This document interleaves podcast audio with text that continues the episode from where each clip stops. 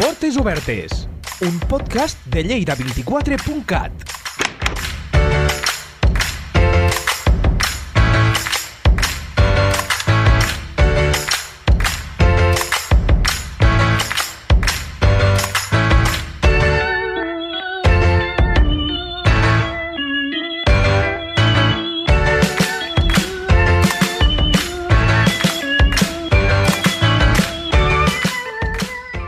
L'Oficina de Gestió i Atenció Tributària de l'Ajuntament de Lleida, l'OGAT, centralitza l'atenció presencial derivada dels tràmits administratius que gestionen a l'àrea d'Economia i Hisenda del consistori. I això què vol dir? Doncs que allà s'hi fan liquidació i pagament d'impostos, domiciliació de rebuts o fins i tot fraccionament de deutes. Està situada al número 16 de l'Avinguda Blondel i va ser inaugurada l'any 2002 per tal de millorar l'atenció i facilitar les gestions i les relacions de la ciutadania amb l'administració. Per a que ens expliquin tot això, els seus directes responsables, avui obrim les portes de l'OGAT.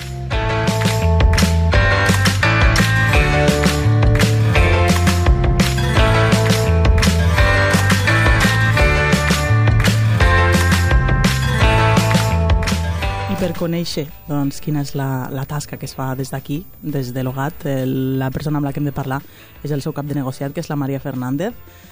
Potser hauríem de començar explicant què és l'OGAT, Maria. Hola, bon dia. Doncs sí, eh, el nom OGAT estrictament vol dir Oficina de Gestió i Atenció Tributària, però per a mi mm, el que realment és és una porta oberta a la ciutadania per a relacionar-se amb l'Ajuntament de Lleida, especialment en els temes de caire tributari. Som, per dir-ho d'alguna forma planera, els intermediaris entre la paeria i la ciutadania en tot allò relacionat amb la tributació, però també en informació i atenció en tot allò d'àmbit municipal o que pugui ajudar-los en relació a la ciutat de Lleida i també, sempre que estigui a la nostra mà, en relació amb les altres administracions. El 4 de novembre passat, precisament, a l'OGAT vam complir 20 anys, un aniversari que suposa la maduresa d'aquest projecte, l'objectiu del qual crec que hem assolit en una bona part, establir un lloc centralitzat, de trobada ciutadana i paeria, de fàcil accés perquè estem en el centre de comercial de la ciutat, on rentabilitzar tant els recursos com el temps, dels ciutadans i ciutadanes i també els de l'administració. Aquesta nova filosofia basada en una relació millorada en l'atenció personal ha permès també desenvolupar l'ús de les eines telemàtiques, les consultes online i telefòniques i evitar els desplaçaments innecessaris dels ciutadans i ciutadanes de la ciutat deies que és d'alguna manera aquesta connexió no? entre, uh -huh. entre la paeria i, i la gent, la ciutadania de la ciutat de Lleida per fer aquestes gestions administratives. Per tant, eh, a la pregunta qui es pot adreçar a l'OGAT i com, què, què, què em diries? L'OGAT va adreçada a les persones físiques no obligades a per llei a relacionar-se electrònicament amb les administracions. Això vol dir la persona de peu, el que coneixem com qualsevol ciutadà, per entendre'ns. Però d'aquesta manera també Eh, tant el nostre eh, el telèfon com l'email com al nostre taulell d'informació i programació de cites s'ofereix informació a qualsevol tipus de persona que consulti i en el cas d'aquests obligats a relacionar-se electrònicament, com comentava, també són atesos a l'OGAT. Oferim-los la informació que estigui a la nostra mà sobre les eines telemàtiques que necessiten per a que sigui efectiva aquesta comunicació electrònica amb les administracions, així com facilitant-nos els telèfons, emails i enllaços web que poden necessitar per a les seves tramitacions. Basem la nostra organització presencial en l'atenció amb cita, però no com un requisit exclusiu, sinó com una forma preferent per a la millor distribució del temps i major eficiència del servei.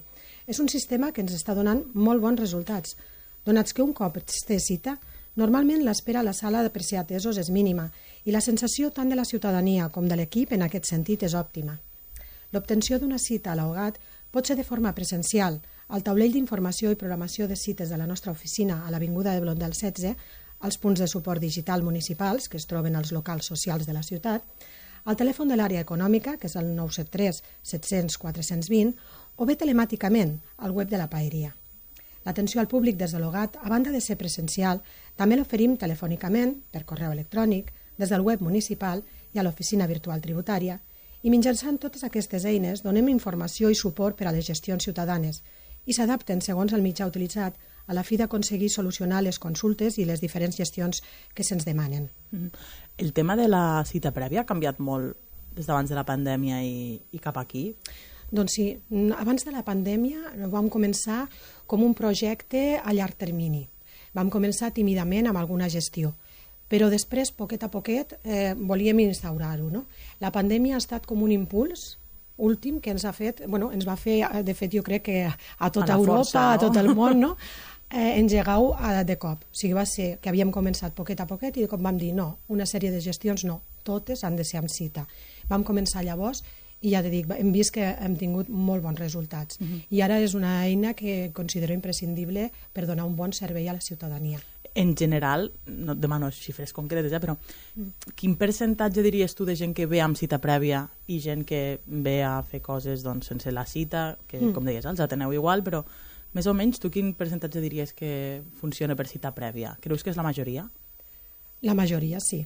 Mm. La majoria sí, perquè quan venen a preguntar, per exemple, nosaltres els atenem, els informem, però moltes vegades venen per una gestió però no porten la documentació ah. adequada o mm, s'han equivocat de lloc. Vull dir que hi ha una sèrie de coses Clar. que nosaltres filtrem en aquell moment, són atesos en el moment, però la cita ha de funcionar igualment. Per què? Perquè aquella persona, de vegades, diu, doncs bé, el paper que em falta te'l podré portar demà o el tindré d'aquí una estona. Llavors busquem la cita adequada uh -huh. a la necessitat de la persona, a la urgència i a la disponibilitat que tinguem nosaltres també de recursos. Uh -huh ja que parlaves d'urgència, teniu previst com atendre tràmits urgents per fi de terminis, per exemple? Sí, sí, sí. Aquesta és una prioritat que hem tingut sempre nosaltres. A l'OGAT tenim previst un sistema organitzatiu de cites, com te deia, però ben flexible. De manera que quan estigui a la necessitat d'una cita urgent, es pot obtenir el mateix dia molt sovint i si no per als immediats posteriors segons la disponibilitat, com te deia, dels recursos que tinguem i de la urgència de què es tracti.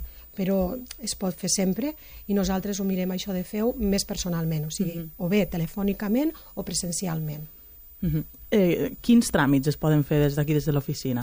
Bueno, com he comentat una mica, un cop s'hagi obtingut la cita a l'OGAT, es poden fer tot tipus de gestions tributàries, com ara domiciliar tributs, demanar facilitats de pagament, com els fraccionaments o plans personalitzats, recollir cartes de pagament, lliurar declaracions de plusvàlues, comunicacions i sol·licituds de llicència d'obra, altes i baixes de guals, demanar beneficis fiscals, moltes coses.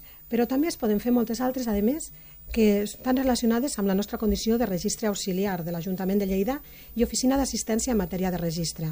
Per tant, es poden presentar tot tipus de sol·licituds, recursos, al·legacions i altres documents adreçats a qualsevol àrea del nostre Ajuntament o dirigides a altres administracions públiques. A nivell de la resta del Departament de l'Ajuntament de Lleida, també som un enllaç de la ciutadania a l'hora de fer consultes per exemple, sobre els seus expedients o procediments específics, que ni, ni que siguin d'una altra àrea, nosaltres doncs, fem d'intermediaris, truquem a l'àrea o consultem al web per poder informar bé a la ciutadania al respecte. Mm -hmm. Clar, potser la gent té molt la percepció de que aquí es venen a fer coses de caire econòmic, tributari, però mm. també teniu tot aquest altre ventall, és a dir, sou sí. més que, que això. Exacte. Mm -hmm. No som només una oficina que es dedique a la part econòmica, sinó que fem d'atenció, de gestió i, a més, d'assistència en matèria de registre. Mm. I, sobretot, molt encaminat ara també al tema electrònic, també com, com pots veure, mm -hmm. que el que comentaves, la pandèmia ha impulsat mm -hmm. a tots els nivells. Mm -hmm. Clar, això ha fet també que feu també moltes gestions per internet. No sé si són les mateixes que aquí que diguéssim es desdoblen, pots triar com fer-la, ni algunes específiques que es poden fer per internet? Mm. Sí, podríem dir que des dels inicis un dels objectius de l'OGAT és eh, precisament aconseguir l'administració electrònica. Així que impulsem l'ús de totes les tecnologies, assistint a la ciutadania tant presencialment com per telèfon o per correu electrònic. Els guiem a través de l'oficina virtual tributària de l'Ajuntament de Lleida, que vindria a ser com un reflex digital de la nostra oficina i també de tota l'àrea tributària. També els assistim per relacionar-se digital amb les altres administracions. Les gestions que es fan des de l'oficina virtual tributària són pràcticament totes les de l'àrea i les de l'OGAT, amb una excepció, que és el lliurament físic de les plaques de gual, que això, donat la seva naturalesa, és inviable fer-ho d'una altra manera, almenys de moment. ja veurem, ja veurem. Sí, ja veurem. El que ens depara. Mm? Per això, avui dia, qualsevol ciutadà pot accedir a tota la informació tributària, pot fer-se autoliquidacions de taxes o impostos, per exemple, per matricular un vehicle, obtenir rebuts de padró anual, com escombraries o IBI, durant el període voluntari de pagament i avui dia inclús pot fer el pagament per Visum, i si a més disposa d'una identificació digital, té accés a la seva fitxa virtual on pot accedir i modificar les seves dades personals, de contacte, obtenir directament duplicats i actualitzacions de cartes de pagament, certificats i tot tipus d'informació al respecte de la seva relació tributària amb l'Ajuntament de Lleida. Mm. Em deies abans que feu també gestions o algunes tasques diguéssim, relacionades amb altres administracions públiques. Uh -huh. És a dir, això és, és evident que és de la paeria, però també, sí. diguéssim, que feu, no sé si un cop de mà o, o... Sí, sí, seria com un cop de mà. Efectivament, com he esmentat, dins de la nostra condició de registre auxiliar de l'Ajuntament de Lleida i Oficina d'Assistència en matèria de registre, que es diu, digitalitzem i enregistrem tot tipus de sol·licituds, recursos, al·legacions i altres documents adreçats també a altres administracions públiques. També són punts d'informació cadastral, per la qual cosa emetem certificats cadastrals, assistim als ciutadans en l'obtenció de notificacions del cadastre, col·laborem especialment també amb l'Agència Tributària de Catalunya, informant els ciutadans sobre les gestions a les quals poden accedir al seu web, sobretot últimament amb les novetats com ara, per exemple, l'impost sobre les emissions del CO2 uh -huh. dels vehicles de tracció mecànica. També ve bastanta gent preguntant aquí a nosaltres i llavors els hi donem la informació que, uh -huh. que necessiten. A som una entitat de registre de certificats digitals de l'ITCAT, per la qual cosa validem, revoquem, renovem i emetem certificats ITCAT. I a banda també assistim les persones en l'obtenció de la seva pròpia identificació en línia de l'IDCAT mòbil, Mm -hmm. que llavors no ho fem nosaltres, però els ajudem a fer amb el seu propi mòbil, els expliquem com fer-ho. És a dir, venen aquí amb el seu aparell, ara sí, has de posar això, et demani sí. això, no? O moltes vegades, inclús dins de la mateixa atenció, la gestió que s'hagi tramitat, com que també els oferim, si un altre dia, en comptes de venir presencialment, vol utilitzar l'oficina virtual tributària, per exemple, una eina molt fàcil que té per comunicar-se és precisament tenir un ITCAT mòbil. Llavors, en aquesta conversa és quan surt, com em fai? Doncs ja t'ho explico, vols que ho fem junts? I se'ls ajuda per aconseguir-ho. Mm us toca fer també una mica de proves d'informàtica, no? D'alguna manera. Bé, és un nivell bastant, bueno, sí, bastant però... bàsic, però és veritat que estem en, una, en un món que és telemàtic uh -huh. i tot va per eines electròniques, tot va adreçat cap aquí. En un futur jo dic que igual farem les pantalles en l'aire, no? com a les pel·lícules no ho sabem cap a on anem, però sí que és veritat que el ciutadà necessita ajuda per poder-se relacionar d'aquesta manera amb, amb l'Ajuntament i amb les altres administracions, perquè n'hi ha gent que va molt avançada, però n'hi ha gent que va molt perduda, i és a qualsevol edat. Uh -huh. no, no és d'un col·lectiu en concret, és a tots els nivells. Uh -huh. Diries que, que és transversal aquest, aquesta vegada és una certa por a la tecnologia, sobretot per fer segons quins tràmits, que són més delicats. Ara més que parlem tant d'estafes a través d'internet, sí. no sé si això també genera certa por, no? Sí, però jo crec que la major part de persones, quan els hi expliques, si és una persona oberta a aprendre i a utilitzar les eines informàtiques, encara que tinguin aquest resel, sempre tenen la seguretat de que si són eines des de l'administració pública hi ha una, una seguretat darrere. Llavors jo crec que s'acaba aquest resel. Ara bé, també sempre hi haurà persones que volen el cara a cara, i això és molt important també per a moltes persones i sobretot potser en el col·lectiu de persones més grans, no? d'edat mm -hmm. més gran, que ja es veuen ells mateixos pues, bueno, una mica la dificultat per accedir-hi a aquest món tan, tan modern i tan tecnològic. No? De totes maneres, a vegades et sorprèn perquè sempre li has d'oferir a tothom la possibilitat. Jo m'hi he trobat amb una persona de 80 anys que li he deixat caure no? el tema de l'oficina virtual tributària, i de seguida, ah, sí, sí, sí, perquè ahir a la nit vaig estar per Facebook i no sé què, i dius, ah, doncs pues molt bé, pues ara li explico, no? Vull dir, sempre t'hi trobes en situacions així que dius, val la pena sempre esmentar-ho i intentar ajudar a tothom. Uh -huh. eh, quin diries que és el, el punt fort de l'OGAT, doncs, Maria? Doncs jo crec que precisament es pot resumir dient que tots aquests tràmits o gestions estan fets des de la proximitat i amb l'empatia de tot l'equip de l'OGAT amb la ciutadania i, i la ciutadania ho percep realment que és així. La major part del personal que treballem a la nostra oficina són veterans en l'atenció al públic. Quan en un equip la major part porta més de 10 anys atenent al públic i alguns en portem els 20 anys des de l'inici de l'OGAT, es demostra que, que és una feina que s'està fent vocacionalment i per tant es consolida en l'aportació diària de cadascun dels companys. L'empenta i la motivació de tot l'equip de l'OGAT fa que la ciutadania, tot i haver de tractar temes sovint delicats, com ara són els deutes tributaris, entenguin les gestions i marxin de l'OGAT satisfets d'haver aprofitat el seu temps, solucionant els temes que els preocupaven. I jo crec que això és, és el més important i, i el que ens dona a tots la, la satisfacció de continuar. Mm -hmm. eh, per a, acabar, una curiositat, em deies, avui és dijous, em deies, avui suposo que serà un dia tranquil·let perquè hi ha sí, mercat. exacte. Sí, sí, sí, sí. Noteu això aquí, eh? Aquí es nota tot. aquí es nota tot el que passa a la ciutat. Perquè et diré, el, el temps, per exemple, el clima, es nota. El dia que plou molt, aquell dia et fallen cites aquell dia no et venen tantes persones a preguntar al taulell, no entren tant. Vull dir, són coses que, que passen i que no es poden evitar. Vull dir, I a més no cal evitar-ho, és que és la, la normalitat precisament d'una atenció al públic. No? Suposo que això també t'ho diria una botiguera, vull dir, eh, són coses que afecten. I el dia de mercat és no té vol. Quan diem, ei, bon dia, és dijous. Ostres, sí, és dijous. Ja ho diem tots els companys, no? Diu, avui, dia de mercat. i ja no cal dir res, ja ho sabem, que serà Curiós. un dia més tranquil tot i que poden haver excepcions, eh? vull dir, perquè no se sap mai, perquè també pot haver un termini o pot haver mil Clar, coses. acabi el mes un dijous, no? Exacte, per exemple, o comenci o comenci, mm. també poden passar coses. Però vaja, en general és així. Mm. Això també ho noteu, que la gent apure molt els terminis? Hi ha de tot, hi ha gent molt previsora, hi ha gent que, que dius només han comprat un pis, per exemple, de seguida vol venir a fer una domiciliació bancària, a fer el seu pla de, de pagament personalitzat. Però hi ha gent que té molt interès de seguida i gent que diu, "Mm, com és? Eh, pe- pe- Però què passa? Diu, però què m'ha passat? M'ha enviat una carta i jo no he rebut res més i tal, i li han enviat 50 cartes. No? Vull dir, no es pot generalitzar mai. N'hi ha gent de tot. Però jo diria que en general mm, la gent és previsora, mm -hmm. és previsora. Però bueno, sempre n'hi ha pues, persones pues, que no són tant o que tenen més feines o un horari més complicat i, i bueno, mm -hmm. és, la, és, la, bueno, és el món, diguem, mm -hmm. és la ciutadania, som així tots. Mm -hmm. Clar, amb això que deies, per exemple, del temps, que sou també una mica un termòmetre de, de la realitat, suposo que a nivell de tributs i tot això, també deveu notar molt, eh, diguéssim, la situació socioeconòmica que, per la que passa la Sí. ciutat, no? Sí. Eh, quan hi ha crisis o moments de més tranquil·litat, això també ho deveu notar. Sí, sí, i tant, i tant. Eh, a veure, tots són persones i és el que dic. A mi és el que m'agrada precisament, eh, la, la vocació és aquesta, no? de que t'agradin les persones. Però té aquest, aquest doble fil, que en moments difícils com ara, que estem passant una crisi, doncs hi ha molta crispació també. Llavors aquesta crispació es nota, es nota. El que passa és que és el que deia, quan, quan estàs aquí atenent al públic, una persona darrere una altra, i utilitzes com a eina bàsica l'assertivitat, el ficar-te en el lloc de l'altre, però també fer-li entendre com funcionen les coses. Llavors aquella persona normalment mm, se n'adona i llavors eh, arribes a una complicitat i és una feina que, que se transforma en molt bonica. Però sí, es nota i tant i tant. Mm -hmm. Hi ha moltes situacions aquí vivim perquè les persones t'expliquen més del que... Clar, en l'atenció al públic és el que passa. Si tenen una persona pues, s'ha comprat un pis, pues, te dirà pues, si m'he casat, no sé què... O sigui, t'expliquen una mica també la seva vida.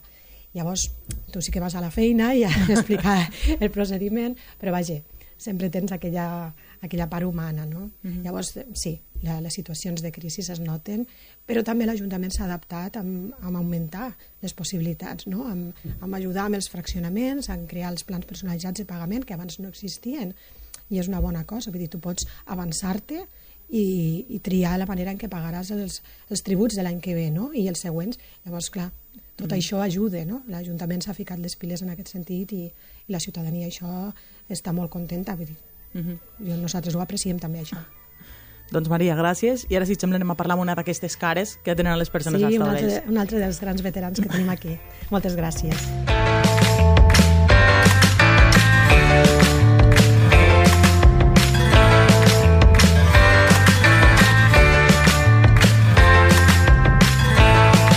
Aquest veterà del que ens parlava la Maria és el Fidel Navarro, que és administratiu aquí a, a Logat. És a dir, això vol dir que atens una taula de gestió de cites d'atenció a la ciutadania, eh, Fidel? Sí, efe- efectivament. El meu dia a dia és això. És, bueno, eh, tenim un horari d'atenció de les 9 a les 2, el nostre horari és de les 8 a les 3, no? però fem una mica de feina de, de back office que, diuen, que diem i d'atendre, pues, com ha explicat la Maria, tots els tràmits de l'oficina virtual tributària que entren, llavors ens distribuïm les feines, cada persona fent tots de tot, però eh, tenim unes feines concretes i després quan s'obre la porta, que diem, de les 9 a les 2, doncs la nostra, la nostra feina principal és atendre als, als ciutadans, a totes les persones, ciutadans o no, perquè hi ha gent que no, està, no és ciutadana de Lleida i també els atenem. Mm -hmm. Deia la Maria que ets un altre dels veterans d'aquí de Logat. Quant temps portes treballant aquí? Des de que es va inaugurar. 20 anys, quasi, 20 quasi. Anys, sí, 20 anys i abans ja feia d'atenció al públic. Diguem-ne que des de que vaig entrar fa 32 anys la meva feina ha estat vinculada a l'atenció al públic perquè és el que m'agrada. Mm -hmm. Com ha canviat l'atenció al públic en aquests 20-30 anys que portes eh, treballant aquí? pues de la mateixa manera que ha canviat la societat en aquests 30 anys. Vull dir, no té res a veure la gent de fa 30 anys, dels anys 90, jo vaig entrar al 91, amb la gent que ve ara. Eh, ara hi ha més de tot, hi ha una... Abans hi havia potser una mica més de por i de... Sí, de, de por, més que respecte, era de por davant de l'administració i ara la gent doncs, és molt més directa, eh, normalment. Se veu, se veu molt el, les generacions, el tracte amb les diferents generacions i, i llavors, pues, bueno, tu t'has d'adaptar a el que tens al davant, sí, independentment de l'edat, de, de, de raça, o sigui, nosaltres hem de fer borrar, quan fem siguiente ja hem borrat, hem esborrat amb la persona anterior perquè el que se'n sentarà serà totalment diferent. Mm -hmm. Llavors, pues, bueno, això, adaptar-se a lo que havia. 30 anys treballant de cara al públic, que és gairebé un doctorat en, en sociologia, eh? Sí, et dona taules. Sí, et dona taules, però t'ho passes molt bé, també. Sí, no? Bueno, almenys a mi és que és, com lo que, és el que més m'agrada. Jo tinc claríssim que, que jo tinc que fer, mm, en la meva feina, agafar tota la normativa, ordenances, tot això, i mm, fer un pack que la persona que tinc al davant ho entengui i li serveixi. Vale? perquè jo puc ser molt, molt, doctri... o sigui, molt dogmàtic, molt normatiu, molt no sé què, i si no li serveix a la persona que tinc al davant no serveix de res la feina. Llavors el que hem de fer és tindre la capacitat d'escoltar primer i després agafar i donar-li el servei que ens demana, si podem de vegades també hem d'agafar i tenir els recursos i les eines suficients per poder dir-li no, això que ens demanen no es pot fer sense que ho, ho rebi com una negativa, sinó com un simplement és que no es pot fer. Uh -huh. I moltes vegades funciona, uh. De moment. confiem, confiem. Confiem, confiem. Quines són les assistències i gestions més freqüents que et trobes en el teu dia a dia? Bueno, doncs, com ha dit la Maria, doncs, és molt variat, no? però la, la majoria de, de qüestions estan relacionades doncs, amb, amb gestions mm, tributàries, sempre te pot vindre alguna cosa que no està directament relacionada a la nostra oficina. L'Ajuntament té dues oficines d'atenció, una que és l'OMAC, que, que rep la majoria de coses que no estan relacionades amb l'àrea tributària, i nosaltres, que, que és tot el que està relacionat amb l'àrea econòmica, però cau de tot, però el més, lo més és normalment pues, tot això, peticions de, de fraccionaments, de pla personalitzats de pagament, de beneficis fiscals, i, i duplicats de, de cartes de pago en els diferents estadis que estiguin, no? voluntària, executiva, el que sigui, per poder pagar. No? La gent quan, quan sap que té que pagar, venen aquí. és la nostra oficina. I diries que hi ha una gestió estrella?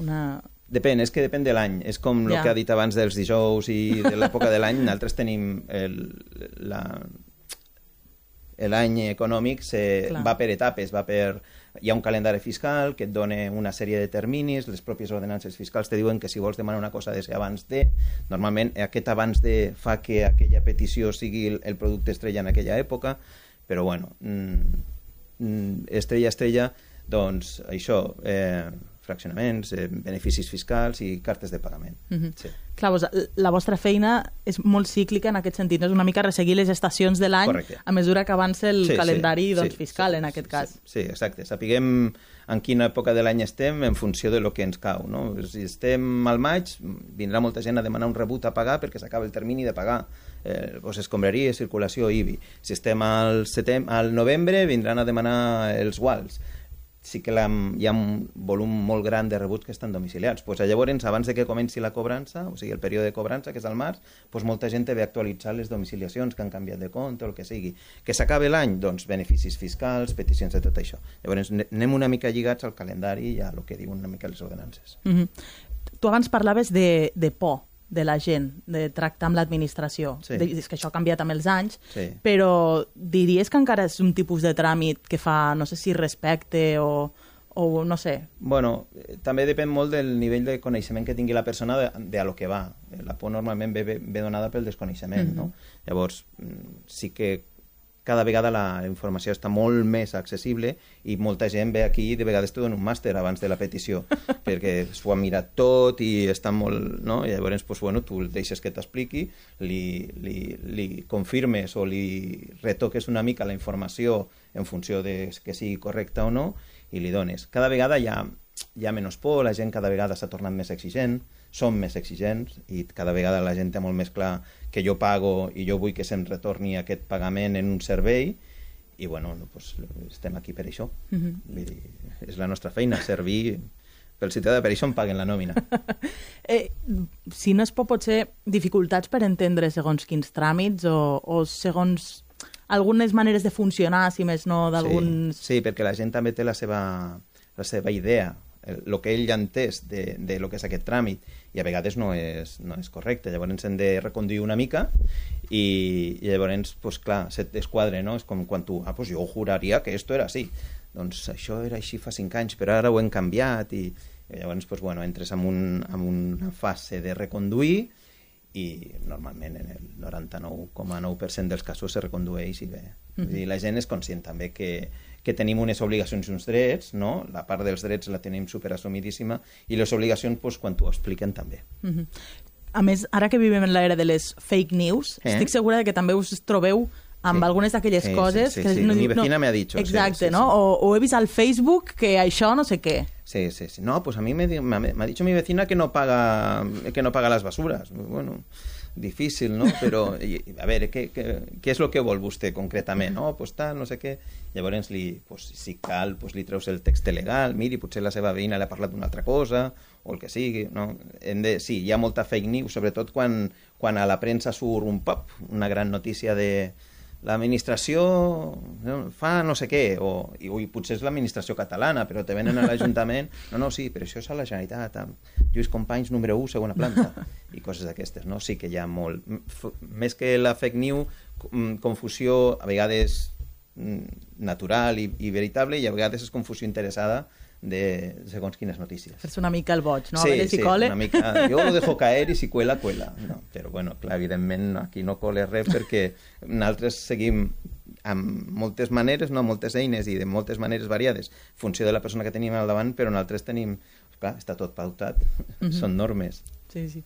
Fidel, amb tants anys, eh, doncs això, tenint gent, estic segura que has de tenir alguna anècdota que sempre expliquis als sopars de Nadal, Eh, Ui. O, o, Depèn de l'hora del sopar de Nadal. no, és broma. Sí, home, sempre passen coses, sempre passen anècdotes. L'altre dia una companya, sí, tenim tràmits que són més llargs que uns altres, no? Doncs, no sé per què, però se li va quedar dormit a la cadira. Ostres. Fent el tràmit, ¿vale? Sí que és un tràmit que dura uns 20 minuts, perquè són molts, molts documents, moltes, molts, molt, moltes cosetes, no? molts ítems que has de passar, però se li va quedar adormit a la, a la cadira. O l'altre dia va vindre un senyor, és que tinc un problema con les multes, i van mirar amb les multes i resulta que eren excessos de velocitat, però ex excessius. Excessos. Excessos. I a mi me va sortir de l'ànima dir, no, vostè té un problema amb l'accelerador. I, i ens vam ficar a riure. Vull dir, això són coses molt xules. Quan, quan estàs en... Jo això, això ho valoro moltíssim. Jo intento donar sempre, me surt una mica sol, el, una mica el, el xascarrillo, no? el xiste de, per trencar una mica la, el, la situació. De vegades van certes, de vegades veus que no, aquí no, xos, no más xascarrillos perquè també veus a la persona, no? Però, però jo tinc molt clar que, que, que l'administració ha de ser amable, ha de ser propera, eh, nosaltres, el nostre lloc de treball té un sentit perquè hi ha una persona al davant. Si no tinguéssim una persona al davant no tindria cap sentit un augat, ni un aumac, ni res de tot això, no? Llavors, quan tens molt clar això, doncs, si tots, bueno, tots els meus companys, perquè la gran majoria de nosaltres portem molts anys a l'oficina, doncs tenim molt clar que, que el, el, el nostre punt de partida és en què te, en què te puc ajudar, en què et puc ajudar per, per, per fer eh, més llevadero el teu pas per l'administració. Uh -huh. I, bueno, són cosetes que passen així, pues, bueno, pues el xiste, no? O, jo què sé, pues, avui és que estic molt enfadat, dic, no seràs del Barça, o no seràs del Madrid, o el que sigui, no? Intentes entrar una mica amb l'humor i llavors se trenque i passen coses molt divertides, o jo què sé, l'altre dia una companya li va demanar, digui'm el número, no, doni'm el seu telèfon, i li va treure el telèfon de la butxaca, ara voy, hija, te lo doy. no, no, que vull que em doni el número, coses d'aquestes. I cosetes que van passant que després, te, quan marxe, pues nos, re, ens, re, nos riem tots plegats i vinga, següent. Mm -hmm. És molt divertit.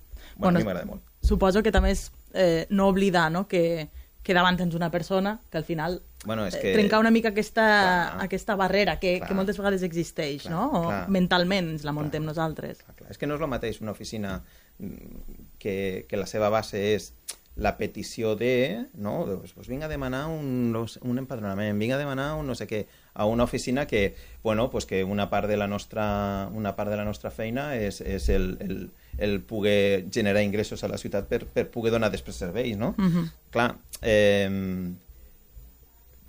partint d'aquesta base, doncs tu has de ser conscient d'on estàs. Uh -huh. I llavors, pues, evidentment, sempre en l'administració i en tots els, els departaments de l'administració hem de tindre molt clar que, la, que el, el, el nostre punt de partida és què necessites i fer el màxim possible per donar-li el que necessite. Uh -huh. I a partir d'aquí, pues, el que faci falta. El que es pugui. El que faci falta i es pugui. Moltes vegades no està a les nostres mans, però evidentment, almenys parlo, parlo per mi, no? jo sempre intento donar eh, la, la versió més favorable per la persona que tinc al davant de la normativa que, que tinc que aplicar. Mm -hmm. Clar, a més, eh, sense oblidar que tu ets un treballador ets la cara visible de l'administració en aquell moment, però tu no ets l'administració, tu ni fas les normes, ni decideixes no. quins tributs es paguen, ni no. res per l'estil. De vegades això... veus alguns procediments que dius esto va a ser difícil d'explicar, eh? Però bueno, ho fas i, i ja està. I no hi ha més. Sempre, sempre et dic, o sigui, la, la norma sempre s'ha d'aplicar en el sentit més favorable de la, de, de la persona que li apliques.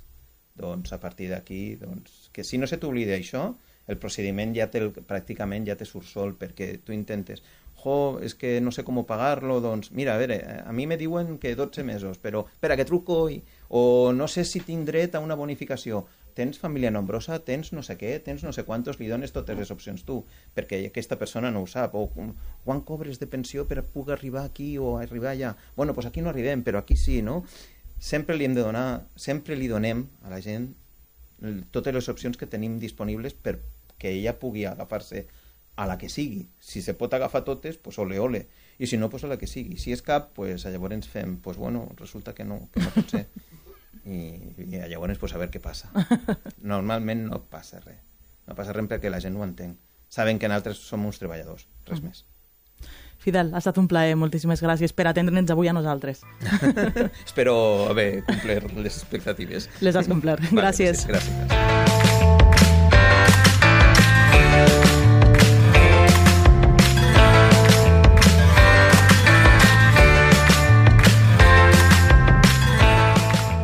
Doncs ara que ja sabeu que es fa logat, no dubteu a apropar-vos-hi si hi heu de fer alguna gestió. I si us atenen la Maria o el Fidel, no deixeu de saludar-los.